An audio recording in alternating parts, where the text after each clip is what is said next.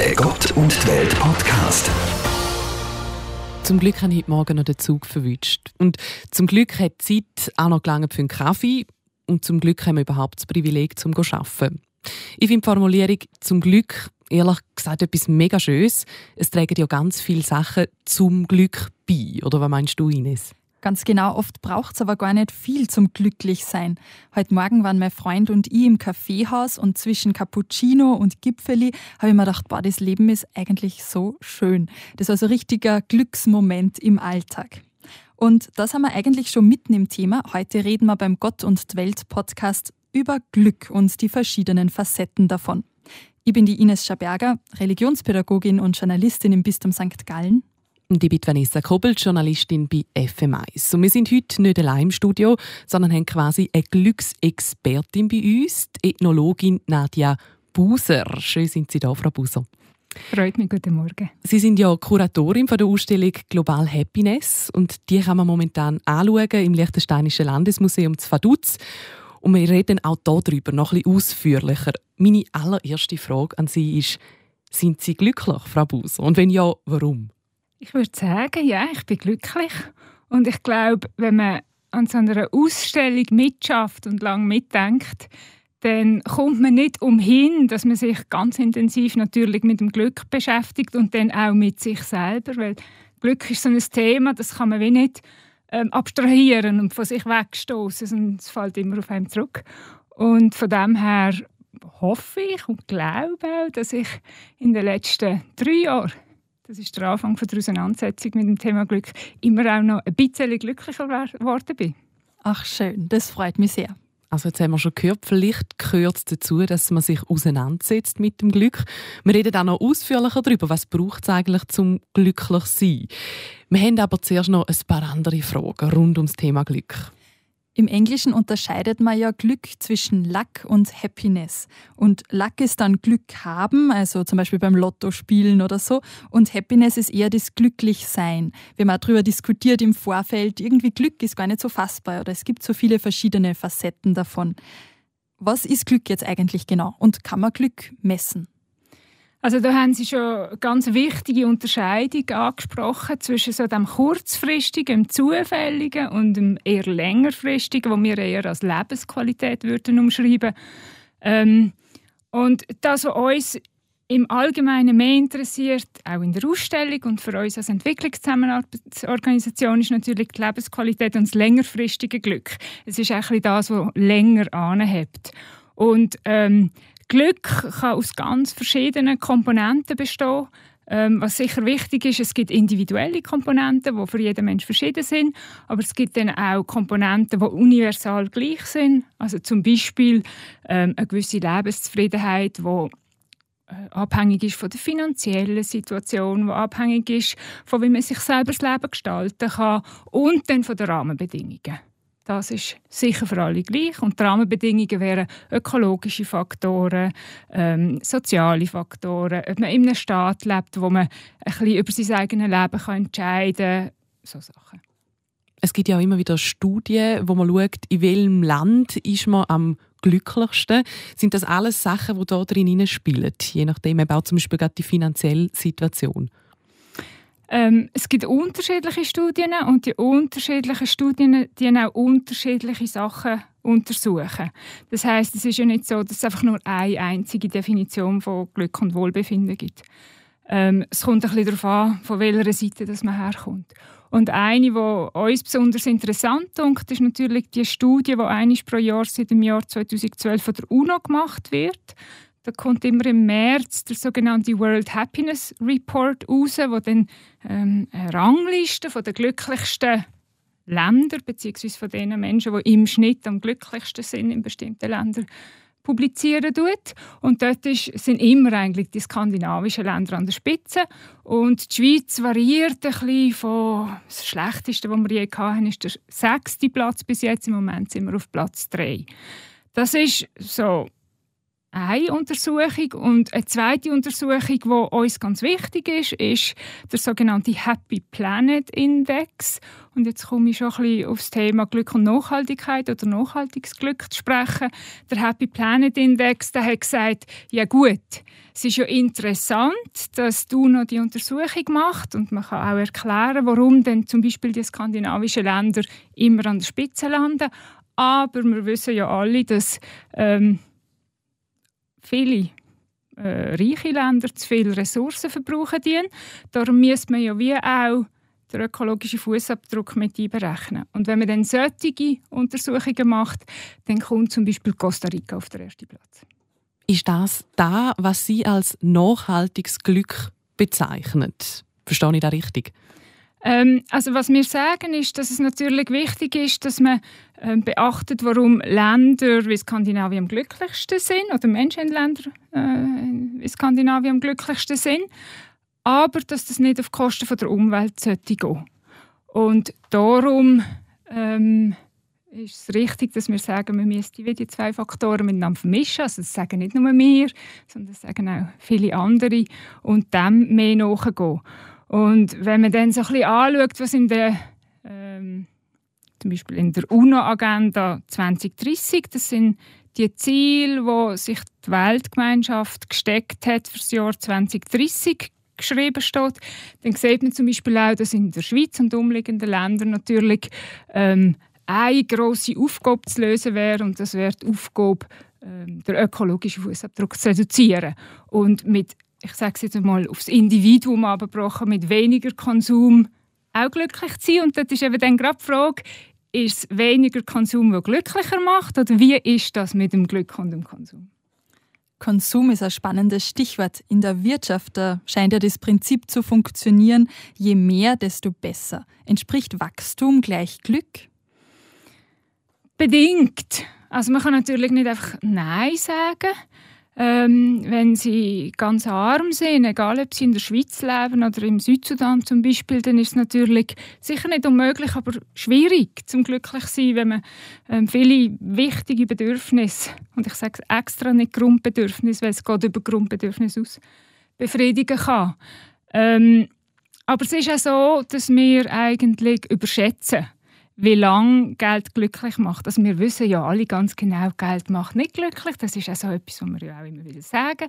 Und trotzdem glaube ich, glauben wir, dass wir in der Tendenz immer dazu neigen, dann gleich zu viel Zeit zu investieren in zum Beispiel mehr Lohn zu haben oder sich Sachen anzuschaffen. Und wenn man jetzt so ein bisschen das Resultat der Forschung anschaut, dann sieht man eigentlich, dass Glücksforschung mit dem sogenannten Easterlin-Paradox ähm, schon etwa in den 70er Jahren herausgefunden hat, dass Glückskurve steigt, wenn man mehr verdient, bis zu einem gewissen Punkt und dann flacht sie sehr schnell ab.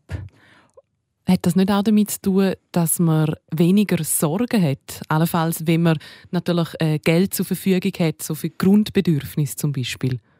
Das hat sicher auch mit dem zu tun. Natürlich, man hat weniger Sorgen. Aber ich glaube, das, was wir so ein bisschen häufig vielleicht ähm, unterschätzen, ist, dass ab einem Punkt, wo je nachdem sehr schnell kann kommen, halt andere Sachen wichtiger werden für Zufriedenheit als Geld. Also es gibt ja viel Forschung darüber und das ist ja auch das, was ganz spannend ist. Ab wann ist denn das? Also ab wann hat Geld keinen Einfluss mehr. Und es ist nicht so, dass sich jetzt hier alle Forscher einig werden, dass man hier einen bestimmten Wert kann angeben kann. Gewisse sagen, nein, das kann man gar nicht angeben, weil das kommt sehr darauf an, was sie selber machen. Wenn sie zum Beispiel Pilot sind und wahnsinnig gerne fliegen, brauchen sie mehr Geld, als wenn sie irgendwie äh, wahnsinnig gerne Gärtner dienen vielleicht.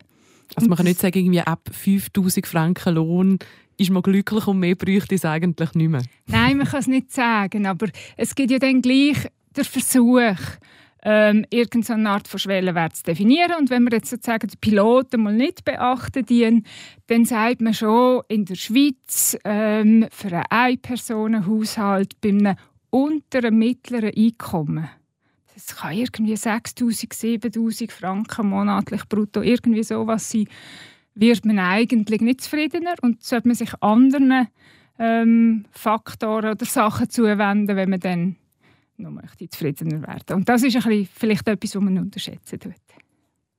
Sind das alles Themen, die auch an dieser Ausstellung Global Happiness behandelt werden? Das sind alles Themen, die behandelt werden. Man kann das anschauen, man kann es vertiefen, man kann auch das rauspicken, was einem gelustet. Das ist ja ein bisschen schön, so bei verschiedenen Zugang, Zugängen zum Thema Glück. Ähm, man kann dem nachgehen, was einem vielleicht selber glücklich macht. Was erwartet einen noch in der Ausstellung Global Happiness, die gerade in Vaduz zu sehen ist? Ähm, es ist eine vielfältige Ausstellung. Es hat prinzipiell sechs Pavillons, die sich sechs Themen widmen. Der erste Pavillon ist ein Pavillon mit Filmen aus der ganzen Welt, also wesentlich aus einem Land pro Kontinent, ähm, wo wir die Leute auf der Straße befragt haben und gefragt haben, was macht denn euch glücklich? Und es ist total spannend zu sehen, ähm, was Menschen aus Mali, Guatemala, Bhutan und der Schweiz sagen. Und man merkt sehr gut, es gibt Sachen, die manchmal vielleicht verblüffenderweise genau gleich sind zwischen allen Regionen. Und es gibt natürlich Sachen, die ganz anders sind. Haben Sie da gerade ein Beispiel? Ähm, ja, ein Beispiel wäre, dass man merkt, dass bei allen sehr schnell das soziale Netzwerk kommt. Also, dass man ähm, Leute hat, die einem unterstützen, egal ob das Familie oder Freunde oder beides sind. Ähm, vor allem in schwierigen Situationen. Ich glaube, das ist das, was weltweit zu den wichtigsten sogenannten Glücksfaktoren gehört.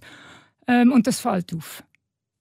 Ähm, der zweite Pavillon widmet sich so der Erkenntnis von der Wissenschaft und das finde ich persönlich etwas ganz, ganz, ganz Spannendes, weil man ja eigentlich davon ausgeht, dass Glück vielleicht etwas ist, wo man so in vielleicht manchmal ein bisschen seichten Ratgeber ähm, kann darüber lesen aber es gibt natürlich eine höchst seriöse Glücksforschung und was die herausgefunden hat, habe ich persönlich ganz inspirierend gefunden und äh, hat mich und auch das Team weitergebracht auf der persönlichen Ebene. Dann im dritten Pavillon geht es ums individuelle Glück, also das ganz Persönliche. Im vierten ums gemeinschaftliche Glück, das heißt äh, eine Nachbarschaft oder äh, eine Gruppe. Und im nächsten Pavillon geht es ums globale Glück, also so die ganzen Länder plus dann auch die Situation der Welt. Und am Schluss, und das ist etwas, was viele Leute sehr attraktiv finden, wir auch, hat es noch eine Selfie-Station wo man sich selber kann glücklich fühlen kann. Und vor allem Glücksgrüße an äh, liebe Leute schicken. Sie haben gesagt, Sie und das Team ähm, hat das beschäftigt oder weitergebracht, die Wissenschaft zum Thema Glück. Sie werden jetzt wahrscheinlich noch nicht alles verraten, aber kann man da schon mal ein einen Einblick geben, in welche Richtung das geht? Ähm, ja, es haben alles ein oder andere im Leben geändert weil man einfach irgendwie sich nicht mit der Erkenntnis von der Glücksforschung auseinandersetzen kann, ohne Rückschlüsse auf sich selber zu ziehen und etwas anderes anzuwenden. Und zum Beispiel ein kurzes Stichwort bei mir, ich bin in eine Genossenschaft eingezogen. Und ich will damit nicht pauschal sagen, dass das glücklicher macht, aber das ist jetzt ein das gewesen, was bei mir im Vordergrund stand. Eine Genossenschaft, das müssen Sie vielleicht noch ein bisschen genauer erläutern, was genau meinen Sie mit dem? Mhm, es hat eine neue Genossenschaft, also das sind 80 Parteien, die zusammenwohnen in ähm, drei Blöcken in Luzern, also Kriens bei Luzern gehen. Ähm, und ich bin gerade in der Situation gewesen, dass ich das Gefühl hatte, ja, jetzt habe ich irgendwie immer mit meinen unterdessen 48 Jahren entweder allein gewohnt oder mit einem Partner gewohnt, aber nie so in einer Gemeinschaft, wo sich auch soziale und ökologische Kriterien verpflichtet. Und es hat mich gelustet, um dort einzuziehen und zu schauen, was das jetzt mit mir macht, jetzt auch im Zusammenhang mit dem Thema, obwohl ich nicht die Wohnung bekommen habe, die ich wollte. Und das ist auch so etwas, was man vielleicht macht, wenn man sich mit der Glücksforschung auseinandersetzt. Also das ist bei mir und bei vielen von meinen Kolleginnen passiert. Man fängt vielleicht gewisse Sachen anders davon priorisieren. Und bis jetzt bin ich so der Typ, der gesagt hat, ja, ich muss einfach eine ganz schöne Wohnung, möglichst zuoberst und zuerst haben. Und habe dann eine Wohnung zugewiesen bekommen, weil man nicht nur frei wählen konnte, die unten und ein bisschen dunkel ist. Und im ersten Moment mit dem alten Reflex habe ich irgendwie gesagt, oh nein, das will ich nicht. ich gehe nicht. Und ähm, im zweiten Moment habe ich wieder mal mir vergegenwärtigen, ja, was, was haben wir jetzt so die ganze Zeit gelesen und was sind jetzt die Erkenntnisse und was ist das, was ich will und ich habe eigentlich wollen mit einer, also mit mehr Gemeinschaftlichkeit leben. Dann kann ja nicht sein, dass ich jetzt die schöne tolle Wohnung zu oberst sozusagen stärker gewicht. Aber ich glaube, ich hätte es nicht gemacht, wenn ich die Ausstellung nicht gemacht hätte. Und was ist jetzt Ihr Resümee? Also ist Gemeinschaft etwas, wo einem glücklicher machen kann? Also das Resümee ist für mich ganz klar, dass das für mich in meiner jetzigen Lebenssituation extrem gut ist. Aber ich hätte immer noch lieber in der Genossenschaft die helle Wohnung zu oberst. Also das ist nicht etwas, was weggefallen ist, aber es ist jetzt einfach ein bisschen weniger wichtig. Das heißt, Glück hängt auch damit oder Glück hat auch damit zu tun, dass man sich einlässt auf die Lebensumstände, die halt gerade sind, oder?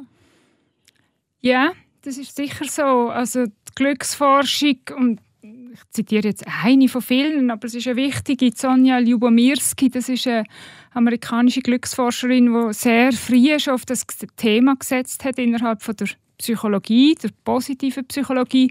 Und sie ist am Anfang auch belächelt worden, auch von ihren Kollegen, weil das natürlich ein Thema war, wo man gesagt hat, ja, ist total unseriös. Und das hat sich erst so 70er, 80er Jahre angefangen zu etablieren. Und sie sagt, um auf ihre Frage zurückzukommen, ähm, im Hier und Jetzt, also in der Gegenwart zu leben, ist etwas ganz Wichtiges, dass man nicht nur irgendwie äh, entweder sich mit seiner Vergangenheit auseinandersetzt oder dem nachtrauert und nachhängt oder nur in Zukunft plant, sondern dass man auch den Moment kann wahrnehmen kann. Also den Moment wahrnehmen und den Moment irgendwo auch akzeptieren, so wie er ist.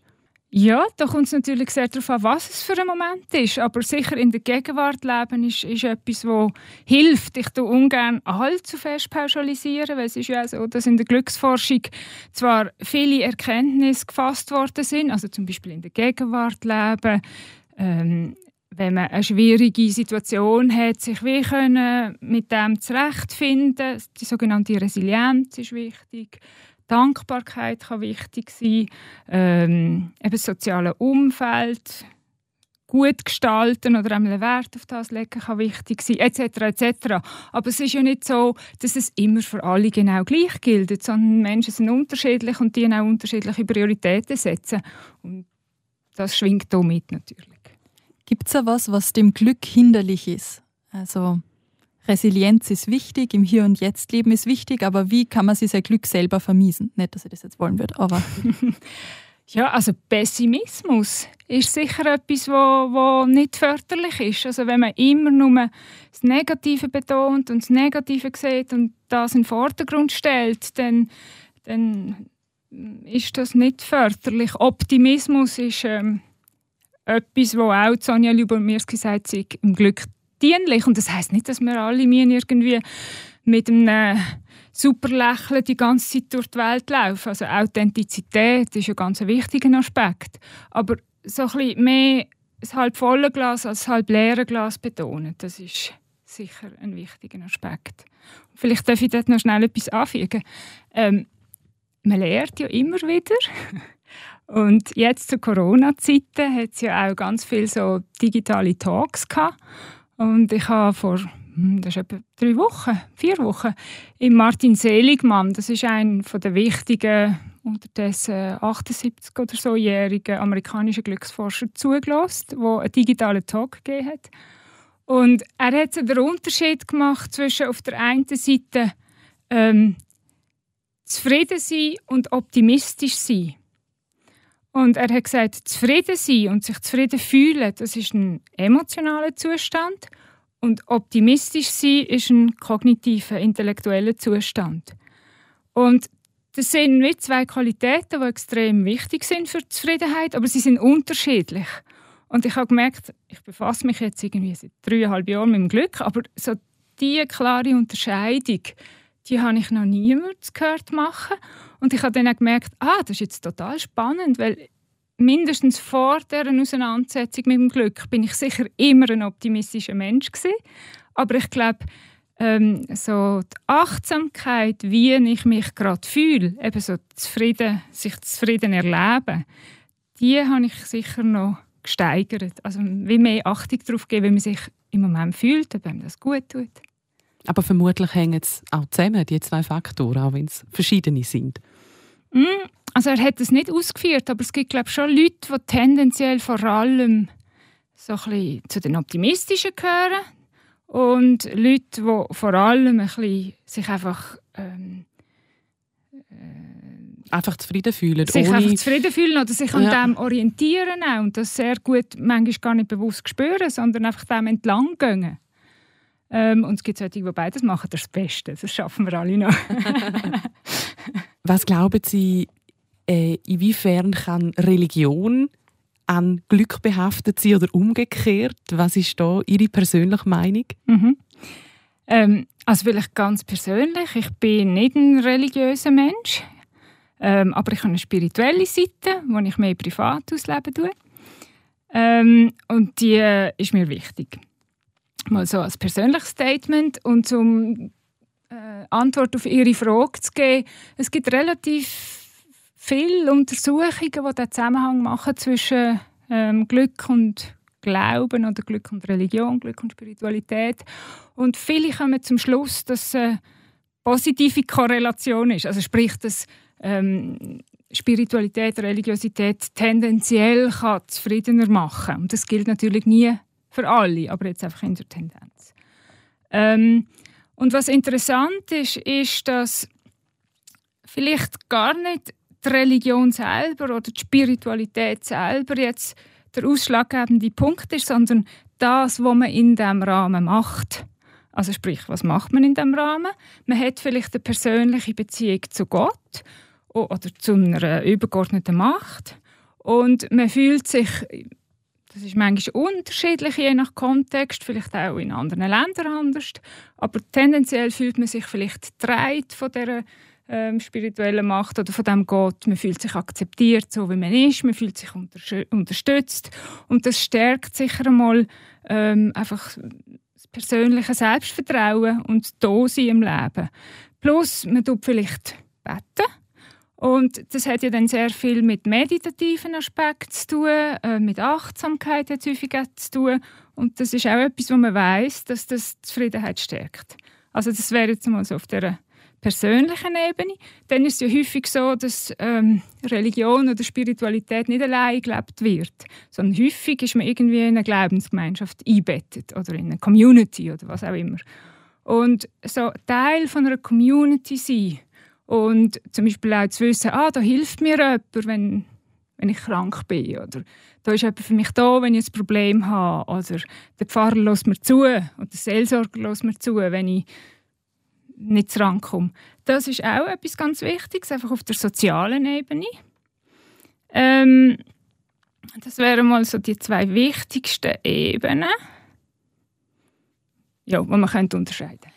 Aber Religion ist ja kein Garant dafür, dass man ein glückliches Leben hat. Also ich denke jetzt gerade daran, dass auf der ganzen Welt sie Menschen gegenseitig verfolgen wegen ihres Glaubens. Also es darf, glaube ich, Religion nie versprechen, wann du zu uns gehörst, dann wirst du automatisch glücklich. Nein, das fände ich natürlich total fatal. Da haben Sie absolut recht. Ähm, es ist mehr so, das, was ich versucht habe zu erklären, ist, dass gewisse Aktivitäten stattfinden, die im Glück zudienlich sind. Aber ähm, wenn man es natürlich jetzt umkehren tut, dann kann das auch total hinderlich sein, wenn es dann ein enges Korsett gibt, wenn es Druck gibt, äh, wenn man sich nicht frei kann entfalten kann. Ähm, was man auch sieht, es gibt den sogenannten Gewöhnungseffekt beim Glück. Also Aha, das heißt, was ist das? Das heißt, es gibt Untersuchungen in beide Richtungen und in beide Richtungen heißt jetzt ähm, zum Beispiel, wenn man in der Schweiz ist und man verdient immer mehr im Laufe des Lebens und irgendwann verdient man, ich sage jetzt mal, was auch immer, 200'000 Franken im Jahr, dann ist die Tendenz da, dass man sich schnell daran gewöhnt und dass man dann ja auch nicht mehr zufriedener ist. Es muss jetzt nicht mit dem Geld sein, man kann auch ein anderes Beispiel nehmen. Einfach so, man gewöhnt sich man passt sich den Umständen an. Und das geht gegen und das geht auch gegen Und gegen sage ich jetzt im Zusammenhang mit dem Glauben. Ähm, es kann auch sein, dass man sich natürlich unter ähm, sehr schlechten Umständen befinden, dass man, dass man zum Beispiel arm ist und dann Schicksalsergeben einfach sagt, Gott wird schon richten. Und so wie die Eigeninitiative, die man müsste reinstecken müsste, fallen. Und das ist natürlich total negativ. Und das hilft dann sicher auch nicht gross bei der persönlichen Zufriedenheit. Glauben Sie, dass man zu einem grossen Teil selber verantwortlich ist fürs Glück? Das ist natürlich, also das kann ich nicht mit Ja beantworten. Ähm, es gibt einfach beide Seiten. Es gibt eine Seite, wo man sicher etwas zutun kann, dazu tun ähm, wenn man jetzt wieder Sonja Lubomirski, die ich vorhin mal schon zitiert habe, nimmt, dann sagt sie, 50 Prozent von unserem Glück ist von unseren Genen abhängig. Das so viel? Das ist, ja, das ist wahnsinnig ja. viel. Ja. 50 Prozent. Also das sagt sie jetzt, aber das ist in dem Sinne äh, eine Untersuchung, die gut etabliert ist. Ähm, also ergo, wenn man jetzt zum Beispiel Vater und Mutter hatte, die es ganz schwierig hatten und die sehr unzufrieden waren, ist gleich zu 50 Prozent die Chance da, dass man es selber vielleicht auch nicht nur ganz einfach hat. Ähm, zu 40 Prozent sagt sie, sie also können wir es selber beeinflussen. Und 10 Prozent sind die Rahmenbedingungen. Also nehmen wir an, wenn ich morgen arbeitslos würde werden und das wäre eine ganz schwierige Situation. Ähm, das ist aber eine Studie, die nicht nur, aber vor allem so in ähm, gut situierten Ländern passiert ist. Und ich würde behaupten, ohne dass ich da jetzt irgendwie eine Studie habe, die vorliegen würde, dass natürlich in armen Ländern die 10%, die die Rahmenbedingungen ausmachen, grösser sind.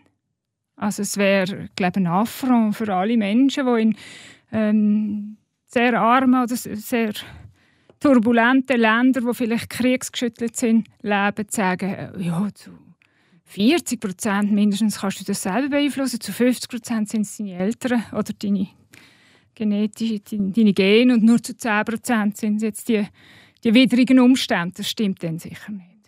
Vor ein paar Wochen war die Grace Specker bei uns im Podcast zu Gast. Sie ist Libanesin und hat zur Explosion in Beirut uns ja, aus erster Hand Informationen gegeben und auch wie es ihrer Familie geht und so.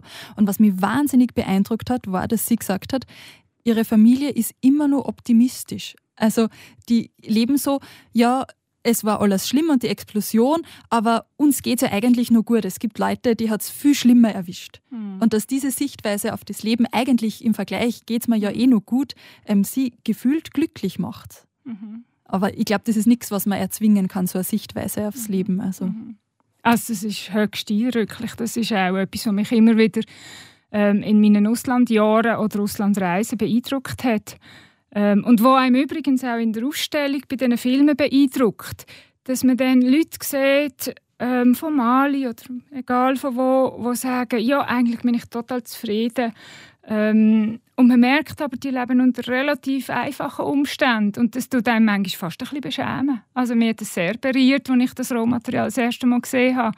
Und äh, ich will auch nicht romantisieren, das wäre sicher auch die falsche Richtung, aber dort hat es Sachen darunter, wo man sich dann manchmal wirklich ähm, stücklich abschneiden und darum tut es wahrscheinlich gut, wenn man sich mit so Sachen beschäftigt. Kommen wir noch mal auf die Ausstellung zurück. Sie haben dort auch so Glücksobjekte. Kann man denn Glück an einem Objekt festmachen? Ähm, das ist eine richtige Frage. Man kann es natürlich nicht am Objekt im Sinne von einem materiellen Wert festmachen. Aber wir haben eigentlich ähm, Leute befragt, und zwar wieder in Mali, Bhutan, Guatemala und der Schweiz. Und am jeweiligen Ausstellungsort, also jetzt in Vaduz. Ähm, was sie glücklich und zufrieden macht und ob es ein Objekt gibt, das symbolisch dafür könnte stehen.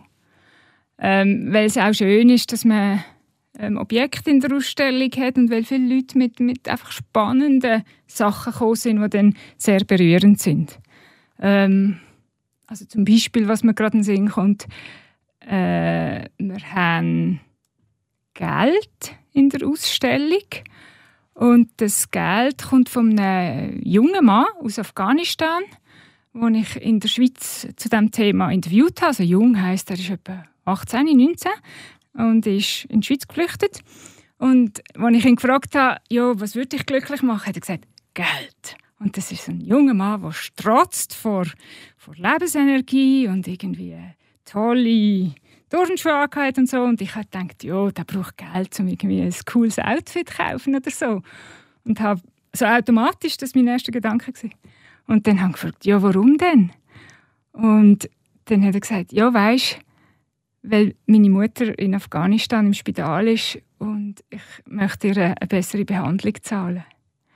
Und das hat mich so berührt dann, weil ich gemerkt habe, oh nein, ich habe es im ersten Moment total irgendwie falsch interpretiert oder gedacht. Und ähm, es ist dann so etwas rausgekommen, wo man merkt, ah, da geht es ja um ganz anders, natürlich. Und dahinter steckt wieder die Menschlichkeit und die Verbindung zu Menschen, die man liebt und gern hat. Das auf der einen Seite und dann kann man natürlich auch den Bogen zu den sogenannten universellen Glücksfaktoren schlagen und dort geht es ganz klar darum, dass es natürlich der Zufriedenheit dienlich ist, wenn Bedürfnisse befriedigt sind, ergo wenn man Zugang hat zu einem Spital, wo ähm, eine ausreichende medizinische Leistung kann erbringen und wo man nicht irgendwie muss das ganze Vermögen zusammenkratzen muss, um die zu zahlen. Sie haben auch Ihr persönliches Glücksobjekt mitgebracht heute. Könnten Sie uns das vorstellen? Ich bin wahnsinnig gespannt. Mhm. Also ich habe ein Bild von mir, also nicht von mir persönlich, sondern ein Bild, das ich ähm, gemalt und fotografiert habe mitgebracht. Ähm, und eigentlich hat es da ganz viele Aspekte drin. Es hat auf der einen Seite den Aspekt drin, dass ich sehr gerne malen, zeichnen, fotografieren tue. Und da geht es ja dann so ein bisschen um das Hobby, beziehungsweise um die Aktivitäten, die einem zufrieden machen. Ähm, und von denen sollte man ja, wenn man es irgendwie kann, möglichst, oder in die sollte man möglichst viel Zeit investieren. Also, Sie kennen vielleicht den Begriff der sogenannten Flow- Aktivitäten aus der Psychologie, die, wo man so eintauchen kann und alles andere vergisst und einfach nur noch im Flow ist. Im Flow ist, genau. man muss vielleicht sagen, wenn man auf dem Bild sieht, also es ist ein, so ein blauer Hintergrund und vorne dran ist ein Kind aus, ich weiß nicht, aus welchem Land kommt das Kind? Es ist aus Liberia. Mhm. Das wäre jetzt so ein bisschen wie der zweite Aspekt, der irgend drin steckt. Also das ist mein Beruf, mein Beruf, den ich sehr gerne ausüben tue, der ja auf der Schnittstelle ist zwischen Entwicklungszusammenarbeit und dem kreativen Ausstellungen machen und vermitteln. Mit meinem Hintergrund als Ethnologin, das ist Völkerkundlerin. Aber ich habe ja auch noch Weiterbildung gemacht oder eine Ausbildung zur Kuratorin, Ausstellungsmacherin. Und äh, so ein bisschen das Engagement für Regionen, Menschen, die weniger vielleicht ein bisschen weniger haben als wir, das ist, das ist mir etwas Wichtiges und das ist auch etwas, was vermutlich eine Art von, von Lebenssinn gibt. Und das sagt man auch, dass das für die Zufriedenheit zuträglich ist, wenn man so ein bisschen herausgefunden hat, was einem wichtig ist und für was man ein bisschen da ist im Leben. Das kann sich natürlich auch verändern im Laufe der Jahre, aber dass man nicht irgendwie einfach bedeutungslos dahin treibt, sage ich jetzt einmal. Ähm, ja, von dem her vereint das vieles und äh, darum habe ich das mitgebracht. Im Hintergrund des Bildes sind so schwarze, schaut ein bisschen aus wie Tropfen, aber mit verschiedenen ähm, ja, schwarzen Strichen gemalt oder wie vielleicht so Baumrinden. Wofür steht das? Ähm, das ist eine künstlerische Abstraktion von einem Vorhang. Schön. Und das Mädchen ist von einem Vorhang gestanden in Liberia. Alles klar. Vanessa, hast du ein Glücksobjekt? Da muss man vielleicht auch die Unterscheidung machen. Also ist es ein Glücksbringer. Ein Glücksbringer habe ich tatsächlich so einen, einen Fünf-Räppler von meiner Tante, wo ähm, quasi die Zahl, mein Jahrgang draufsteht. Und das ist so etwas, was ich dann mal mitnehme, irgendwie, wenn ich weiß, okay, jetzt brauche ich Glück. Aber wenn ich jetzt so zulasse, so ein Glücksobjekt, ist für mich dann schon, zum Beispiel habe ich ein Plüschtier aus der Kindheit, wo wir sind am Skirennen und ich habe gesehen, es ist eine Maus mit so einem Trikot, wo quasi so Löcher wie beim Käse drauf sind und ich habe die Maus so schön gefunden und meine Eltern haben gefunden, nein, also jetzt kaufen wir doch noch nicht so ein blödes Plüschtier für irgendwie 15 Franken. Und mein Vater hat dann aber am Schluss gleich gefunden, ach komm, er kauft sie mir. Und das ist das einzige Plüschtier, das bis heute immer mitgekommen ist, wenn ich gezügelt habe. Wenn ich, das ist einfach immer da. Und es bedeutet mir so viel, weil es mich an die unglaublich schönen, unbeschwerten Tage in der Kindheit erinnert. Ja, ich würde sagen, das ist mein Glücksobjekt. So. Schön. Ines, wie sieht es bei dir aus? Ich glaube, wenn ich ein Glücksobjekt in so eine Ausstellung geben müsste, dann würde ich ein Buch hingeben. Mhm. Also kein bestimmtes, sondern einfach ein Buch, weil ich finde, es gibt nichts Schöneres, als nachmittagelang zu lesen und dabei einen Kaffee zu trinken oder einen Tee dann im Winter. Das genieße ich total und steht für mich so für glückliche Momente. Dann bist du im Flow. Ganz genau, da vergieße ich die Zeit. und dann habe ich tatsächlich so eine kleine Kiste, so eine Schachtel, wo ganz viele Briefe und Karten drinnen sind, selbst geschrieben. Da sammle ich alle Karten, die ich bekomme, von Freundinnen, von meiner Familie, von meinen Großeltern sind ganz viele Karten drinnen, von meinem Bruder und von meinen Eltern. Und da ist irgendwie so die gesamte Liebe versammelt, die mich durchs Leben trägt, von meiner Familie und meinen Freundinnen. Und die Kiste hebe ich auch ganz besonders auf. Deswegen würde ich die nicht in eine Ausstellung geben, glaube ich. die müsste bei dir daheim bleiben. Genau. Wir würden es ja ganz hoch versichern. Darf ich da gerade noch etwas anfügen? Das ist mhm. ein wunderschönes Beispiel, das Sie jetzt gerade gebracht haben mit dieser Liebeskiste. Ähm, es gibt ja den Begriff vom Warm Glow, also Englisch Warm Glow, auf Deutsch warmes Glühen. Ähm, das ist ein, der mir sehr gut gefällt, schon sprachlich. Und ähm, da geht es nicht, nicht nur um die Liebe, aber auch, sondern es geht vor allem auch so um das Gehen und das Nehmen und Hilfsbereitschaft, also soziale Faktoren von einer, einer Gemeinschaft oder zwischen zwei Menschen oder mehreren Menschen. Also sprich, wenn ich ähm, jemand anderem etwas zu lieb tue, oder ihm hilft, dann ist es ja häufig so, dass in dem Moment, wo sich die andere Person freut, man das auch wirklich körperlich spürt, indem man selber eben ein bisschen innerlich von der warm glühen. Darum heißt es ja so. Und man weiß auch, dass ähm, Hilfsbereitschaft auch ein wichtiger Faktor ist für, für Zufriedenheit. Also, das heißt Geld, wo in, es gibt auch das Sprichwort, Geld, wo man investiert in sich, ist Geld, wo vielleicht glücklich macht, vielleicht aber nicht, aber Geld, wo man in andere investiert, ist auch Geld, wo eben kann zu dem warmen Glühen führen wenn man Leute auf einen Kaffee einlädt, ist es viel schöner, als wenn man nur einen Kaffee für sich selber kauft, zum Beispiel man sagt ja auch so ein bisschen, Liebe ist auch das, wo sich vermehrt, wenn man es ausgibt. Vielleicht kann man es so ein bisschen mit dem vergleichen, glaube genau. ich, das Einzige. Sind die Skandinavier besonders hilfsbereit und die Schweizerinnen und Schweizer, weil die ja, wie Sie ganz am Anfang von unserem Podcast gesagt haben, so weit oben sind in diesem Glücksranking? Oder woran liegt es, dass die so weit oben sind? Also ich kenne keine Studie, die jetzt nur die Hilfsbereitschaft der Skandinavier untersucht hat. Die müsste ich noch suchen. oder selber machen. oder selber machen. Also das heißt genau die Frage, das kann ich nicht beantworten. Aber ähm, was natürlich schon wichtig ist, ist, dass in Skandinavien auf der einen Seite der Staat relativ gut ausgebaut ist, dass soziale Faktoren eine wichtige Rolle spielen, das Bildungssystem ist gut, dann Vertrauen in Staat und Wirtschaft von Bürgerinnen und Bürgern oder Menschen, die dort leben, ist ähm, sehr hoch. Und das sind Faktoren, die dazu beitragen, abgesehen davon, dass natürlich alle Länder in Skandinavien ähm, reiche Länder sind, weltweit gesehen, was der allerwichtigste Faktor ist. Also es gibt so sechs Faktoren, wenn man jetzt nur die Studien von der UNO anschaut. Die UNO untersucht ja das Glück mit dem UNO Glücksbericht, der einmal pro Jahr rauskommt. Und was spannend daran ist, ist, dass man ja die Leute individuell befragen tut. Wie glücklich sind sie auf einer Skala zwischen 0 und 10 in ihrem Leben, nicht an einem Tag. Und dann machen, sagen sie ja zum Beispiel bei 7 oder so. In Skandinavien ist es bei 7,5, irgend dort nehmen um.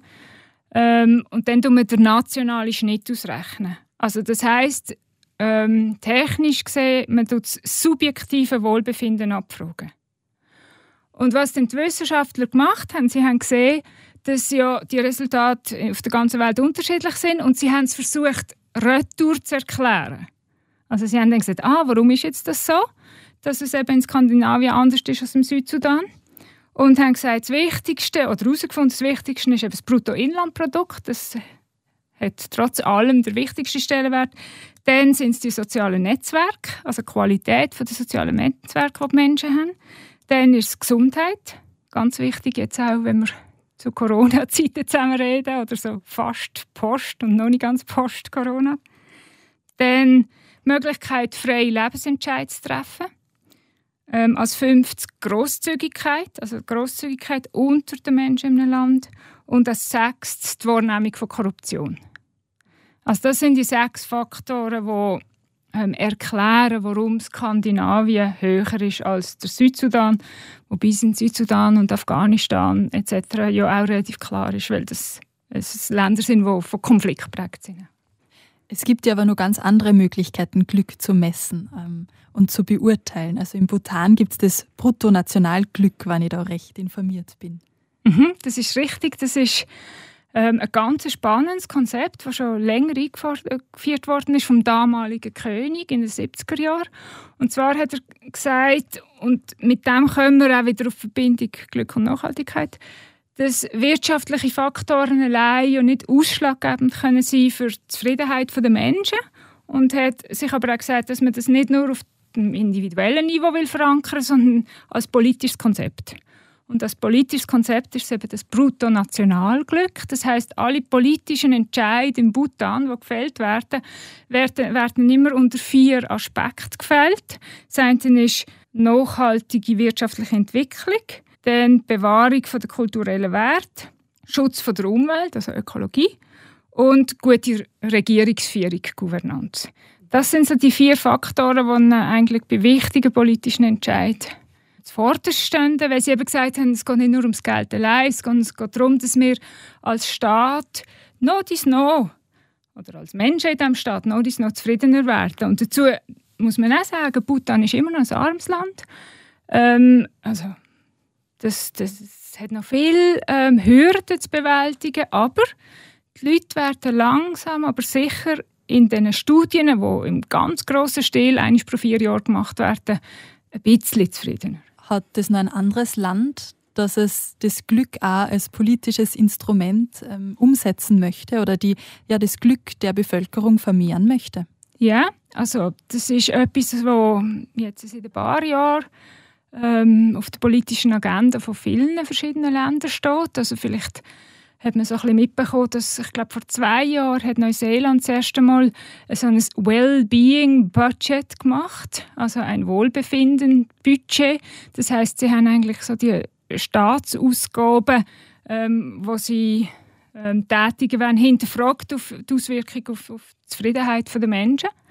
Und wenn wir jetzt in der Schweiz bleiben, ähm, jetzt gerade gibt es in Genf so eine Initiative, die gestartet wird oder schon gestartet hat, wo man wie versucht, so etwas Ähnliches auf Städteebene zu machen. Und so ein bisschen Vorreiter in Europa sind eigentlich äh, die Engländer. Also in, vor allem in Südengland gibt es ähm, verschiedenste sogenannte Happy Cities. Und Happy Cities sind ja natürlich nicht einfach Städte, wo alle eben Leute nur mit einem Smiley rumlaufen, sondern wo eigentlich das Konzept oder ein ähnliches Konzept wie in Bhutan angewendet wird, um nachhaltig ähm, zum Wohlbefinden der Menschen beizutragen. Frau Buser, ist denn Glück für alle Menschen auf der Welt das Gleiche?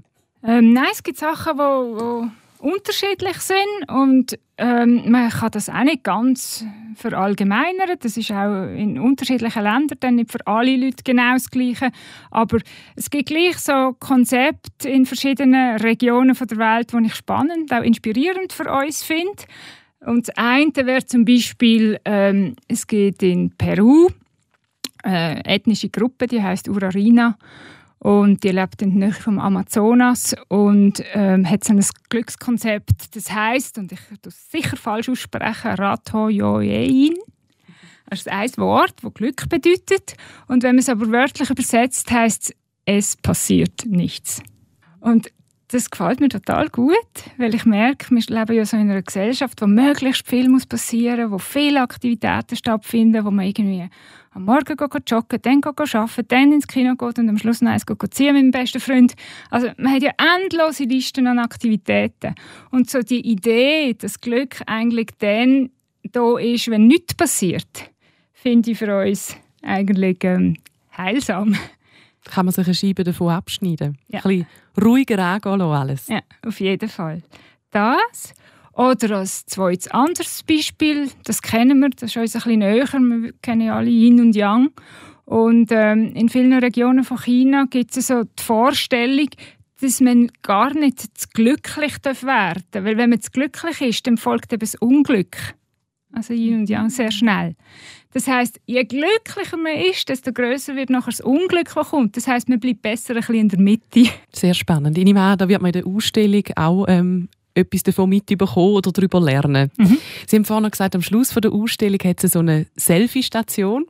Das erinnert natürlich sehr an Social Media, wo dann die Selfies ja gepostet werden. Was würden Sie sagen? Die sozialen Medien, führen die dazu, dass die Leute glücklicher sind? Oder ist es vielleicht genau umgekehrt, dass der Druck immer mehr steigt? Auch um mich herum sind alle so glücklich und alle sind an ihrem Happy Place und lächeln in die Kamera. Ich muss auch glücklich sein. Jetzt haben Sie ganz viele Themen angesprochen.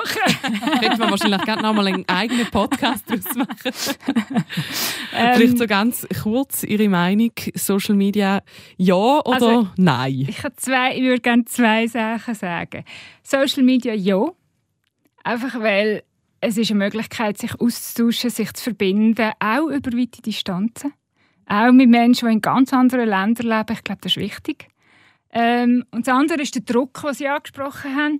Dort glaube ich natürlich schon, dass wenn man jetzt so die, die negative Seite von der Glücksforschung oder von der Auswirkung von der Glücksforschung anschaut, dann ist es ja das, dass wir so ein bisschen in einer Selbstoptimierungsgesellschaft leben und dass man dann wie schlussendlich das Gefühl hat, oh, wenn ich nicht zufrieden bin, dann habe ich ganz sicher etwas falsch gemacht und alles ist nur meine Schuld. Und so das auf der einen Seite selber zu fest müssen optimieren, denke ich, das hat etwas Zwanghaftes, was nicht gesund ist, wo so ein bisschen in Costa Rica nennt man das Pura Vida, also so ein bisschen relaxed. Ein relaxter Zugang sicher wichtiger ist. Ähm, und ich glaube, man muss alle diese Erkenntnisse einfach mit einer Dosis Achtsamkeit und Ruhe nehmen. Und dann kommt ein Teil vom Glück. Nicht das Ganze, aber ein Teil, auch von allein. Das sind doch schöne Schlussworte. Nadja Buser, vielen herzlichen Dank, dass Sie bei uns da waren im Podcast und erzählt haben von der Ausstellung Global Happiness, die Sie kuratiert haben und die aktuell im Liechtensteiner Museum zu sehen ist. Bis wann eigentlich noch? Bis zum 28. Februar 2021. Und ähm, vielleicht würde ich gerne an dieser Stelle auch noch meinem Team danken weil ähm, ich glaube, es ist schwierig, so, sich ganz allein mit dem Glück auseinanderzusetzen. Und äh, es haben viele Leute mitgedacht und mich beglückt und wir haben uns gegenseitig beglückt und hoffen noch andere zu beglücken. Zum Glück sind Sie da gewesen. Danke vielmals für das gute Gespräch. Der Gott und die Welt Podcast in Zusammenarbeit mit der katholischen und evangelischen Landeskirche von der Kantone St. Gallen und Appenzell.